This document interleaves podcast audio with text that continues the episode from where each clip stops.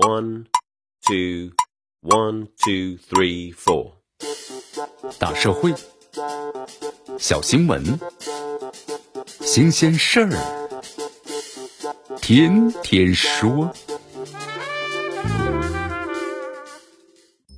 朋友们，你们好，这里是天天说事儿，我是江南。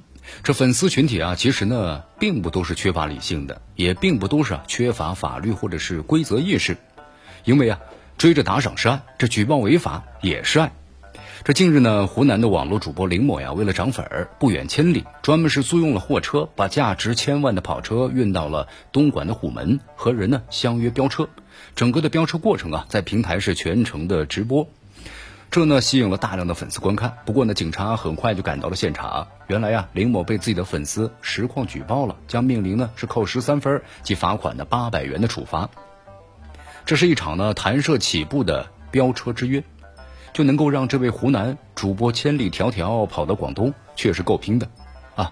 那么这一不无冒失的行动，让人们呢也是约略了解了一下，坐拥千万粉丝、收入不菲的主播们，那么究竟是怎样一种的生活状态？他们把自己生活中的一点一滴都放到了直播当中，然后从疯狂的围观者那里呢收获注意力和金钱，时刻在直播，时刻在涨粉和掉粉之间的周折。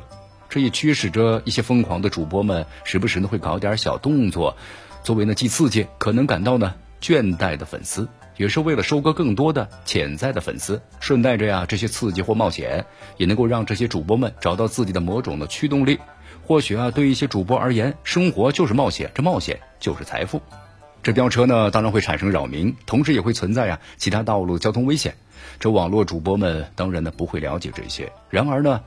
知道却仍然要去做，只能说他们在名和利的道路上早就已经飙起来了，一时半会儿呢刹不住车。二零一七年的七月，安徽一名网络的男主播呀，开着新买的百万豪车，在跨省高速上呢是边飙车边直播，同样被粉丝们举报，在收费站路口呢被交警拦下，这驾驶证啊被当场就吊销了。你看，同样的跨省飙车，同样的粉丝举报，而且呢粉丝举报呀还有着一般公民不具备的优势。就视频在那摆着呢，对吧？容不得你抵赖。看来呀，这网络主播们还是低估了粉丝们的觉悟，不动脑子呢，无条件喜欢、拥护主播的粉丝固然不少，但头脑清醒的粉丝啊也是越来越多。什么事情可以做，什么事情不能做，哪些事情啊可以取关，哪些事情呢则一定要报警，都是呢非常清楚的。这也表明，咱们的粉丝群体呢，并不都缺乏理智，也不是都缺乏的法律或者是规则意识。这追星也好啊，围观也罢，狂热的情绪啊，并非是一直贯穿始终。一旦是冷静下来，这事情就会回到正轨。导致主播们该醒醒了，不要总是把粉丝们想象成可以随意收割的韭菜、鱼欲鱼求的钱袋子，而要多一些守法意识，多一些戒惧或者是敬畏。粉丝现象啊，从本质上讲，我们说了是一种圈子文化，它讲究的是接近的价值观和思想意识，而吸粉的或者掉粉的互动过程，也就是找啊找啊找朋友的过程，有什么样的主播就有什么样的粉丝，反之亦然。